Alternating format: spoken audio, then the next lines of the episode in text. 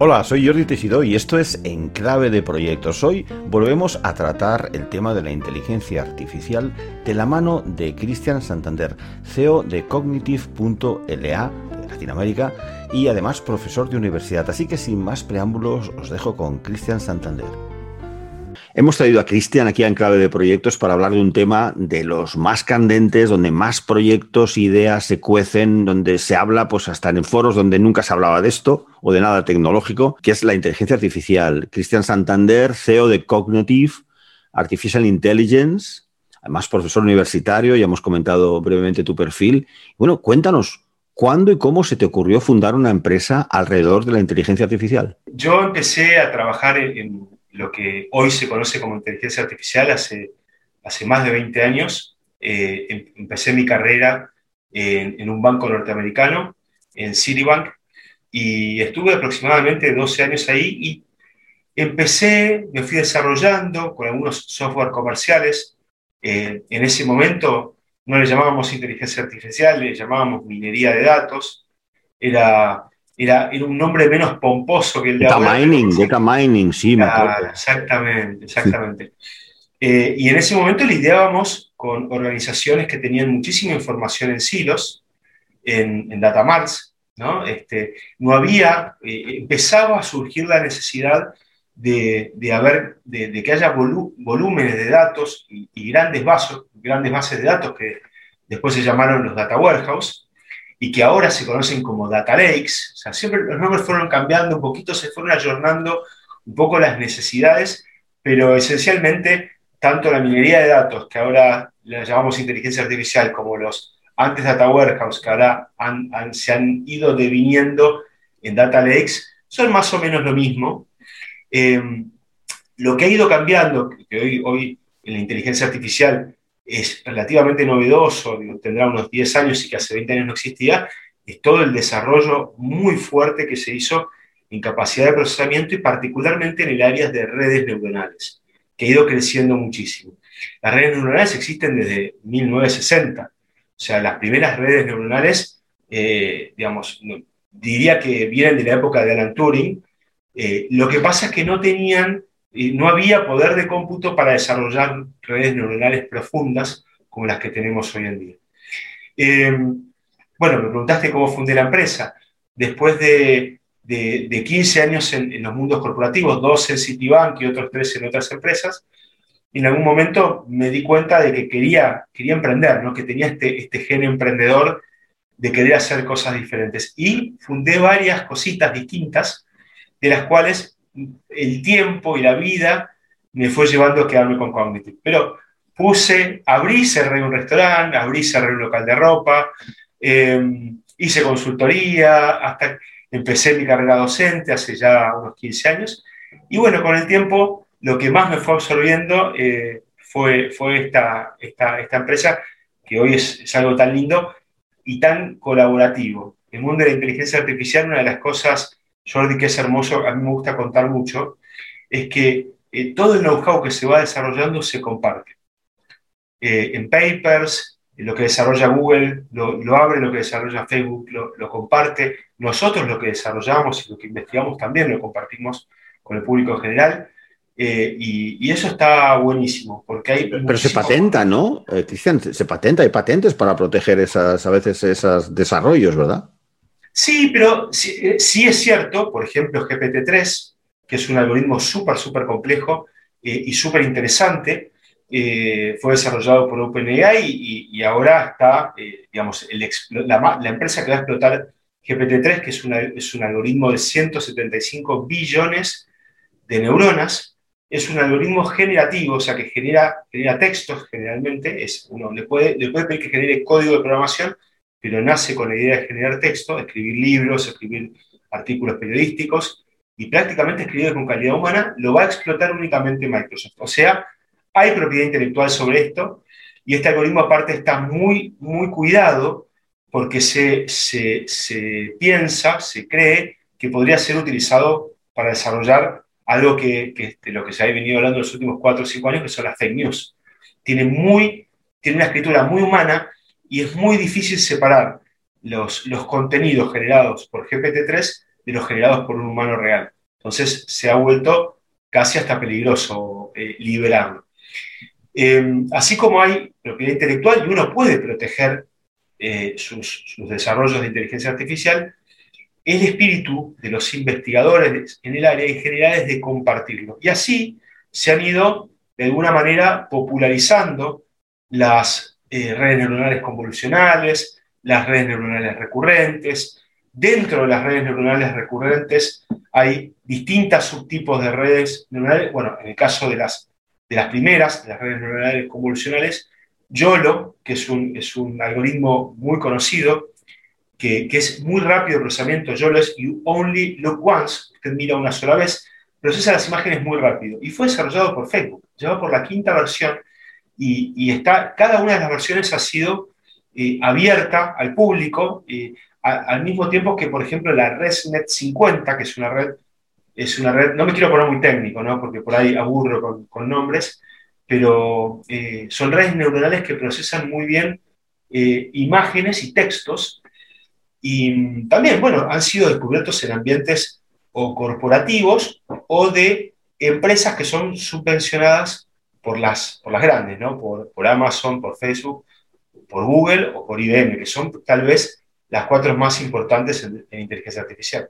Para los no informáticos que escuchan en clave de proyectos, hay muchos tipos de profesionales, de disciplinas que quizás a veces mm, están viéndolo lejos. ¿Nos puedes explicar, aprovechando tu capacidad docente universitaria, básico concepto de qué es una red neuronal? La red neuronal es una, es una imitación sintética o computarizada, si se quiere, eh, del cerebro humano.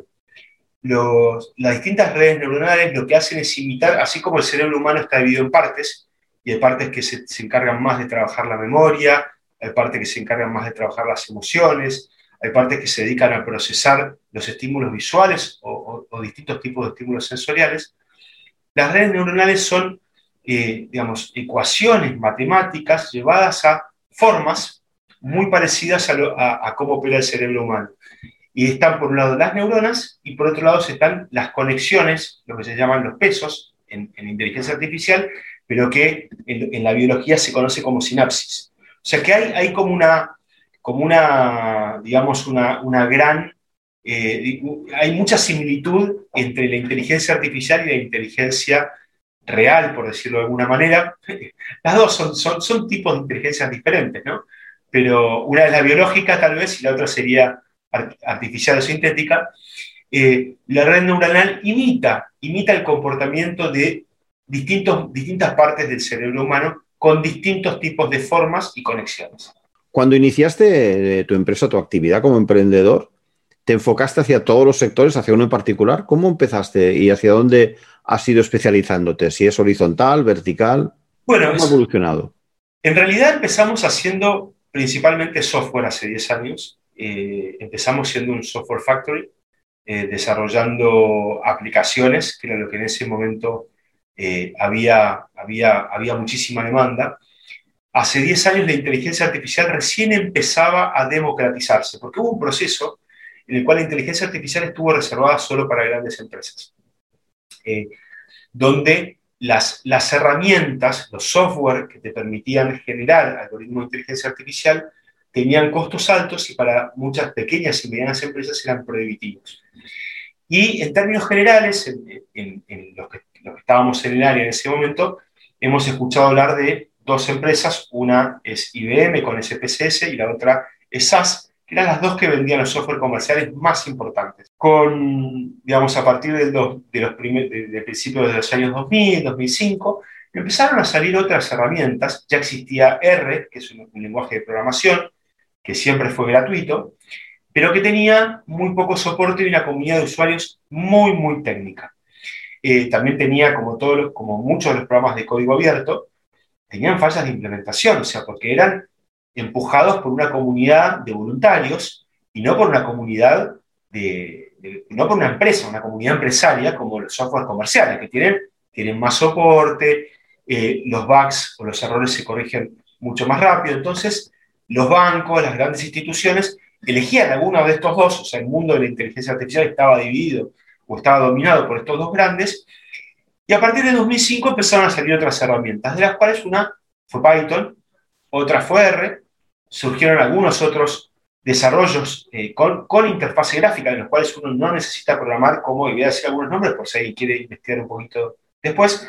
Weka es uno, RapidMiner es otro, y Nime también es excelente. Son tres herramientas, cada uno con sus fortalezas y debilidades, que ayudan mucho a una pyme que no dispone de un presupuesto tan grande, eh, no tener que comprar un software comercial y partir de un software con distintos niveles de, complejidad, desde el, más sofisticado, que es la programación pura, a software con interfase gráfica y fáciles de usar que cualquier analista de negocio, un economista, podría estar empezando a desarrollar inteligencia artificial sin necesidad de saber programar. Pero para una pyme, ¿qué, no, ¿qué utilidad le puede dar este acceso a herramientas más gratuitas? Más, supongo que depende del sector. Danos algún ejemplo de pequeñas empresas que se puedan o se hayan beneficiado de la inteligencia artificial y de las redes neuronales y de estos lenguajes que tú comentas.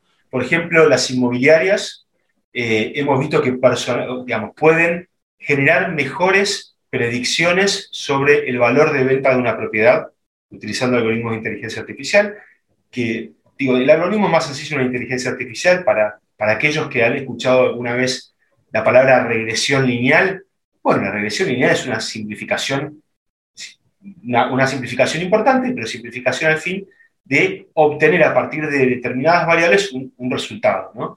Tenemos eh, empresas farmacéuticas que han empezado a conocer mejor sus clientes, a segmentar eh, qué productos vender, qué productos ofrecer cuando se vende un producto A. Por ejemplo, cuando se vende A, hay mucha probabilidad de vender B o C, que es lo que se llama análisis de carrito de compra, que hoy en día eh, nosotros que estamos comprando con la pandemia todo por Internet, los análisis de carrito de compra se están usando en casi todos los verticales, en, farmacias, en, tiendas de indumentaria, en todo lo que es actividad online, donde nosotros podamos capturar datos, una pyme perfectamente podría estar usando pequeños y sencillos algoritmos de inteligencia artificial que le permitan separar a sus clientes y generar recomendaciones. Se estima que los motores de recomendación están generando en promedio un 18% de ventas adicionales. Aquí, bueno, en un mundo donde las ventas, eh, a veces a cada punto, cuesta conseguirlo, subir entre un 15 y un 20% dependiendo de la experiencia del cliente, del vertical, de, de la marca, del posicionamiento. hay un montón de factores que influyen en cuánto uno puede potenciar su, su, su emprendimiento con la inteligencia artificial. Pero la inteligencia artificial hoy en día es un factor de diferenciación y eso es interesante.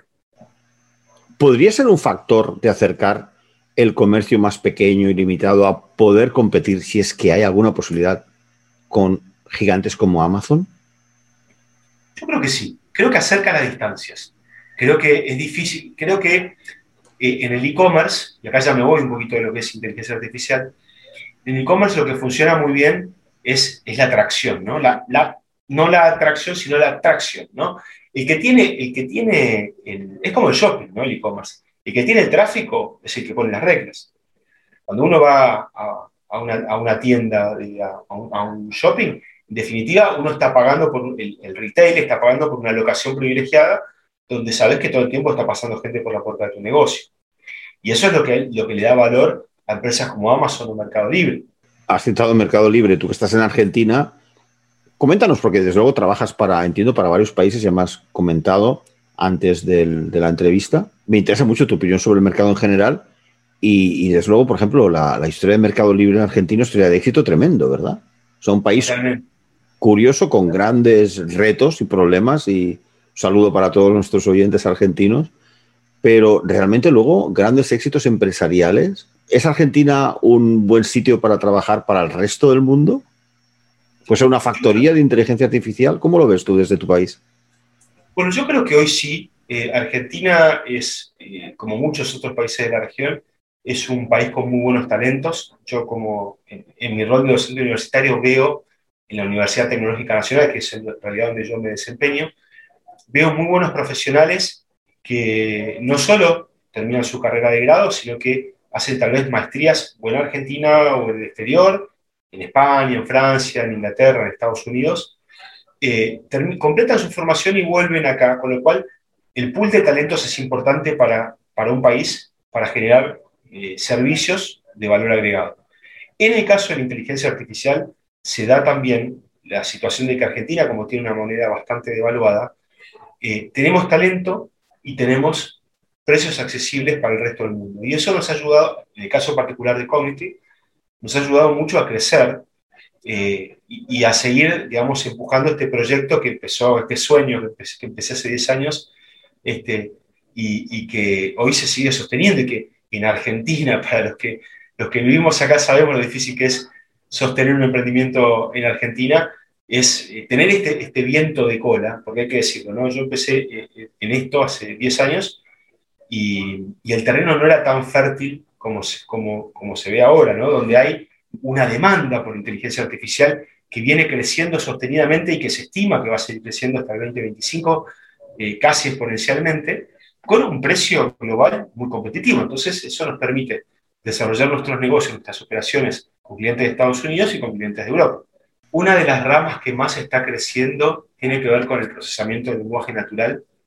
Es algo que, que tiene muchísimas, muchísimas aplicaciones. De hecho, creo que fue el año pasado que Google presentó un, un, robot que llamaba a pedir una pizza o una peluquería a pedir un turno eh, y que básicamente era una instrucción. De, el humano le decía, pedir un turno en tal peluquería y la comunicación se llevaba de forma natural, como si fueran dos personas que estuvieran hablando y en realidad había una persona y un robot. El procesamiento de lenguaje natural tal vez eh, sea la segunda evolución de la inteligencia artificial. Yo diría que la primera gran revolución ha sido el procesamiento de imágenes, poder, por ejemplo, detectar células cancerígenas, detectar fracturas. Eh, en, eh, por ejemplo, en el mercado de la salud, el, área de computer vision, de visión de computadores y de, digamos, de inteligencia artificial dedicada a reemplazar el ojo humano ha, ha crecido y ha ayudado y sigue ayudando, sobre todo también en empresas de manufactura, muchísimo. Ahora la segunda revolución para mí va a tener que ver con el procesamiento de lenguaje natural, de integrar los bots que se han generado y que, están para asistir a las áreas de negocio en grandes interactores o, fáciles, interfaces fáciles de interpretar por el ser humano. Y ahí es donde, donde más nos sentimos cómodos es hablando. Eh, y hoy en día ha facilitado mucho la conexión entre las máquinas y, y las personas, eh, las aplicaciones como Siri o el asistente de Google, los asistentes de los teléfonos, han de alguna manera han facilitado y naturalizado el hablar de un dispositivo. Hace 10 años hubiéramos sido casi, clasificados como locos, si en la calle nos veían hablar solo con, un aparato. Hoy en día es algo que te lo encontrás en, el metro, en, eh, en, la calle, en cualquier lado, dentro de una empresa, súper natural. ¿Qué proyectos tienes sobre la mesa eh, quizás no tienes por qué decir este cliente o este otro, pero explícanos la tipología de proyectos que tienes ahora que estás afrontando, ahora que estés afrontando ahora en Cognitive. Bueno, estamos, eh, uno, tenemos varios proyectos, siempre, por suerte, tenemos varios proyectos dando vueltas eh, y haciéndose en simultáneo. Uno de los más interesantes, estamos trabajando con una empresa cerealera, una de las tres empresas más grandes del mundo. no puedo contar muchos detalles, pero voy a contar en términos generales que lo que hacían eran volar drones sobre los campos para sacar información, eh, digamos, tomando vistas aéreas, sacar información con ingenieros agrónomos que clasificaban las imágenes, entonces podían predecir si había enfermedades y cómo había que trabajarlas, si faltaba o sobraba irrigación. Y con la participación de los mismos ingenieros agrónomos, o sea, y acá voy a hacer una pausa porque es importante esto, en los proyectos de inteligencia artificial muchas veces se piensa que, que la inteligencia artificial va a reemplazar al humano. Y en algunas cosas sí pasa eso. En algunas tareas operativas sucede eso, que se reemplaza el humano, pero el humano también es parte de la solución. Y acá es donde tiene que haber, en términos generales, una transformación organizacional. Esta empresa nos hizo trabajar con, con los que clasificaban las imágenes en forma manual para hacerles más liviana la tarea y que la imagen sea clasificada en forma artificial. Pero para eso teníamos que tomar el conocimiento de los ingenieros agrónomos y entrenar con ellos los modelos de inteligencia artificial. Y acá usé una palabra que por ahí pasa desapercibida, que es entrenar un modelo de inteligencia artificial. Y déjame, yo contarte que los modelos de inteligencia artificial tienen que aprender. Y, el entrenamiento es parte fundamental del modelo de inteligencia artificial. Y para que el modelo funcione bien, tiene que ser entrenado por los especialistas de negocio. O sea, más allá de nuestro rol como consultora, nosotros nos integramos con, nuestro cliente para poder, para poder capturar ese, ese conocimiento que está en las personas y en la cultura de la empresa y que pueda ser replicado por el motor de inteligencia artificial. Así que este es un proyecto que involucra lo que es Computer Vision, porque en definitiva estamos procesando imágenes, pero que a su vez tuvo todo un trasfondo de recursos humanos, de cultura organizacional que lo hizo súper interesante. Hubo, hubo, otro proyecto que, nos llevó casi un año de desarrollo, que es un proyecto también de, visión de computadora, pero que eh, se interrelaciona con la neurociencia. Eh, este proyecto lo que hace es identificar y trabajar de la misma manera que lo haría un ser humano, identificar con mapas de calor dónde se posarían los ojos de un ser humano frente a un estímulo visual. O sea, estamos replicando en este, motor de inteligencia artificial como el ser humano procesa imágenes. Y lo tuvimos que entrenar con personas mirando imágenes. Entonces le dimos miles de imágenes a distintas personas con distintos segmentos etarios y pudimos armar modelos de inteligencia artificial que se comportan como un adolescente masculino este, de determinado nivel eh, socioeconómico, una mujer de 30 a 40 años. Entonces, las marcas pueden probar con esta herramienta cómo, responderían a un packaging, a un diseño web, a un banner, eh, distintos perfiles de clientes. Es muy, es muy interesante, porque también es eh, es un tema para conversar desde el punto de vista de la ética, ¿no? Hasta dónde va a llegar la inteligencia artificial a entender cómo, cómo, los consumidores este, piensan. Eh, pero eso es una charla mucho más, mucho más profunda y también muy interesante. ¿Cómo trabajáis? Es decir, ¿son proyectos a medida? Yo vengo con un problema, una necesidad y decís, bueno, pues aquí se puede aplicar una red neuronal, aquí se puede aplicar un bot, o se puede aplicar eh, computer vision, lo que sea. ¿Es así o tenéis un producto que luego se vende a clientes? Es decir, ¿son todos proyectos a medida, a partir de necesidades como esta que comentabas de los, de los campos, de los ingenios agrónomos? ¿O es algo que es bastante estandarizable y se puede, digamos, mm, comprar como quien compra un producto? Eh, mira, hay cosas, eh, hay, hay soluciones que ya están como, que ya están tan probadas que terminan siendo como un paquete eh, con un producto que prácticamente se instala, como, como bien dijiste tú. Eh, por ejemplo, el motor de recomendación es, es, algo tan, cotidiano lo que se hace que básicamente con, con cambiar algunas cosas para ajustarlo al tipo de cliente es suficiente. Si bien en inteligencia artificial, el que vende un paquete cerrado a mí me hace dudar, ¿eh? porque no, digamos, cada, cada cliente tiene fuentes de datos diferentes, el motor requiere un entrenamiento, se requiere una personalización. Lo que pasa es que el proceso de solución es replicable y eso hace que sea rápido y que no sea tan costoso. Y también tenemos muchas soluciones, muchos clientes que vienen y me dicen, Cristian, yo sé que necesito modernizarme y sé que necesito incorporar inteligencia artificial, pero no sé por dónde empezar. Entonces yo medio en broma le digo, mira, invítame a tomar un café a tu, a tu empresa, recorramos la planta, y te prometo que para antes de que el café se enfríe, voy a tener por lo menos tres ideas para ponerte sobre la mesa de cosas que puedes hacer en inteligencia artificial.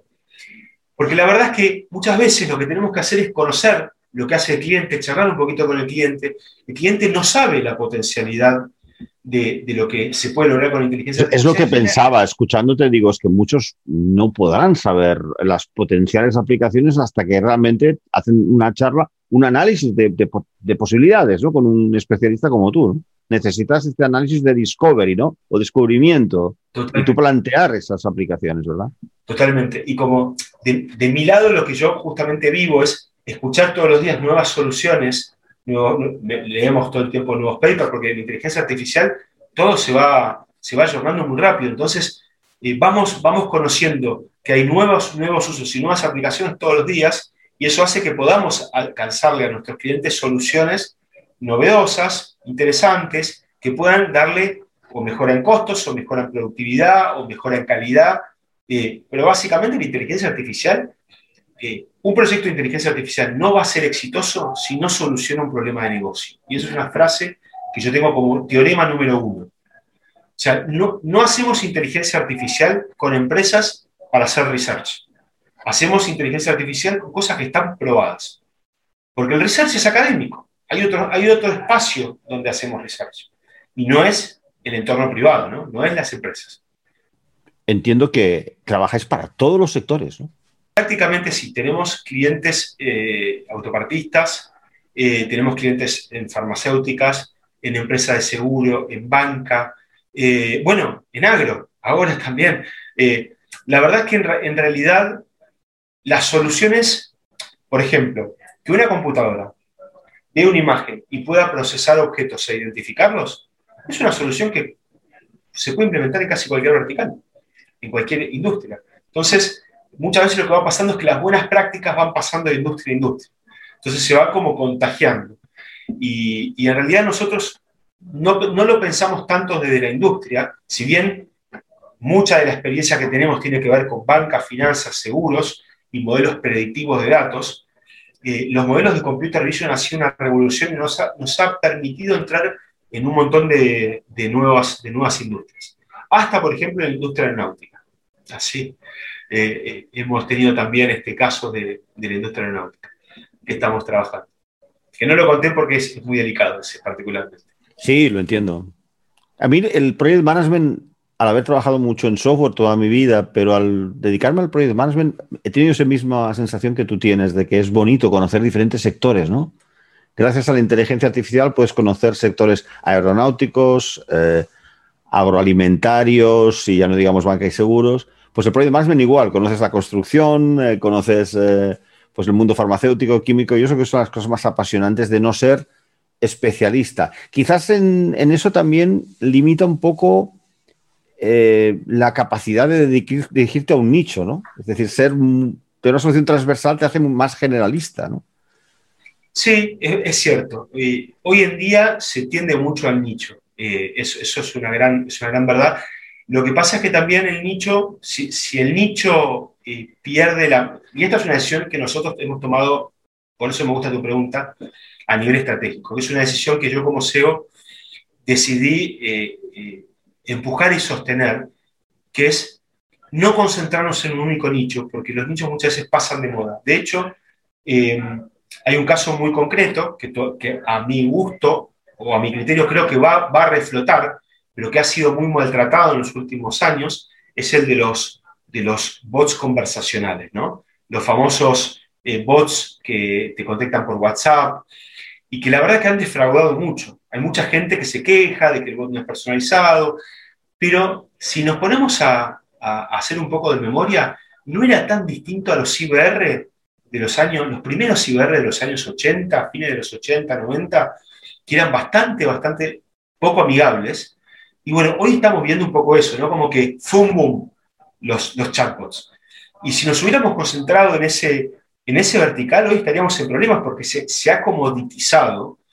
Eh, hoy cualquiera por 9,99 tiene un bot en su página web, pero con un montón de limitaciones, que, a veces hasta generan el enojo de los usuarios, porque al final parece que vino a solucionar problemas, pero muchas veces no lo hace.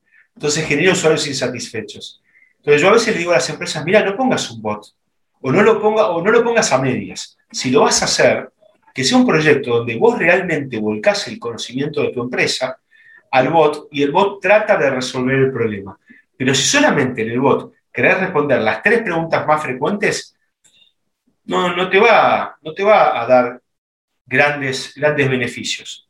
Eh, y sobre todo si después no hay nadie con quien escalarlo. O sea, hay cosas que tienen que, que tienen que ser pensadas más allá de la solución. ¿Vas a hacer un bot? ¿Querés probarlo en escala? Bueno, hacelo, pero ¿sabes qué? No te olvides de poner un escalamiento rápido, porque si no al final es un generador de insatisfacción.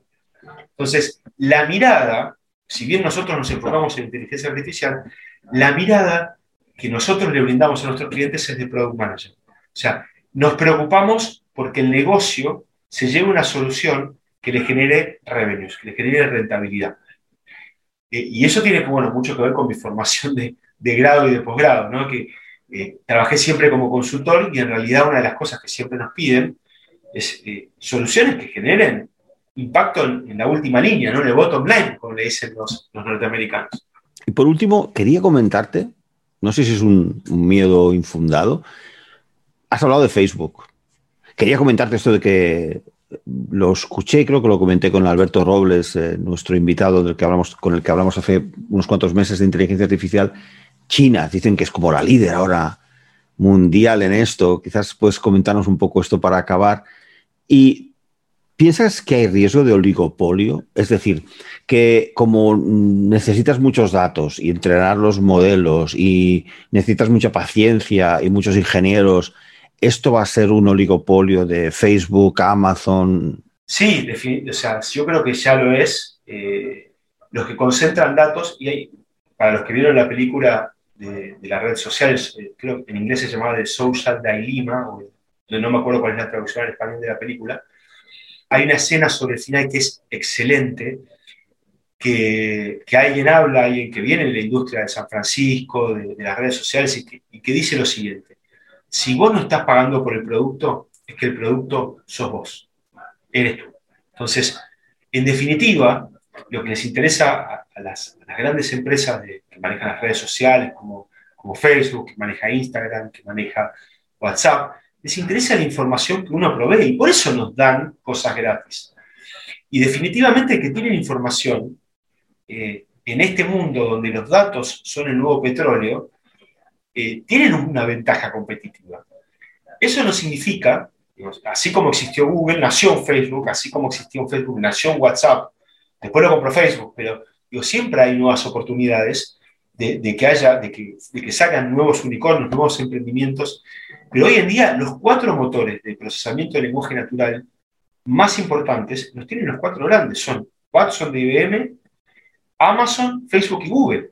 Entonces, vos podés construir tu propio motor de inteligencia artificial, pero nunca va a lograr funcionar tan bien como los motores de los cuatro grandes, porque ellos tienen muchísimos más datos para entrenarlos. Entonces, sí, eh, es un miedo bastante, bastante justificado. Es una realidad, por lo que has comentado. Sí, sí, es una realidad. Bueno, Cristian, acabemos con algo positivo, una nota optimista para despedir esta entrevista. Comenta algo a nuestros eh, oyentes. Yo creo, creo que, no, eh, creo que eh, yo soy un optimista. Yo creo que el hecho de que, de que los cuatro grandes concentren grandes, grandes volúmenes de información no impide que empresas ágiles y pymes este, encuentren su, camino en el mercado. Este, y la verdad que eh, el mensaje optimista para mí es ese, o sea, que no hay que bajar los brazos de, emprender. Eh, emprender también tiene que ver a veces con, fallar y reinventarse, y, que al final del día da muchísimas satisfacciones. Cuando uno ve que su, proyecto va, floreciendo, las sensaciones son maravillosas. Y, no hay que perder el empuje, ¿no? Creo que eso es algo que, eso no, hay que, dejarlo atrás nunca. En cualquier proyecto, grande o pequeño. ¿Dónde, dónde pueden encontrarte nuestros oyentes, eh, Cristian? Bueno, eh, la página web de la empresa es www.cognitive.la de Latinoamérica. Este, y me pueden encontrar en LinkedIn bajo Cristian Santander, me pueden escribir, me encanta que me hagan comentarios. Escribo artículos ahí que también están, me encantaría que la audiencia lo lea, los comenta sobre distintas temáticas, así que están todos invitados a, contactarme por las redes sociales o por la página web. Muy bien, Cristian, pues muchísimas gracias por haber estado hoy con nosotros aquí en Clave de Proyectos. Te agradezco mucho a ti, Jordi, por la invitación y muchas gracias a todos los que nos escuchan.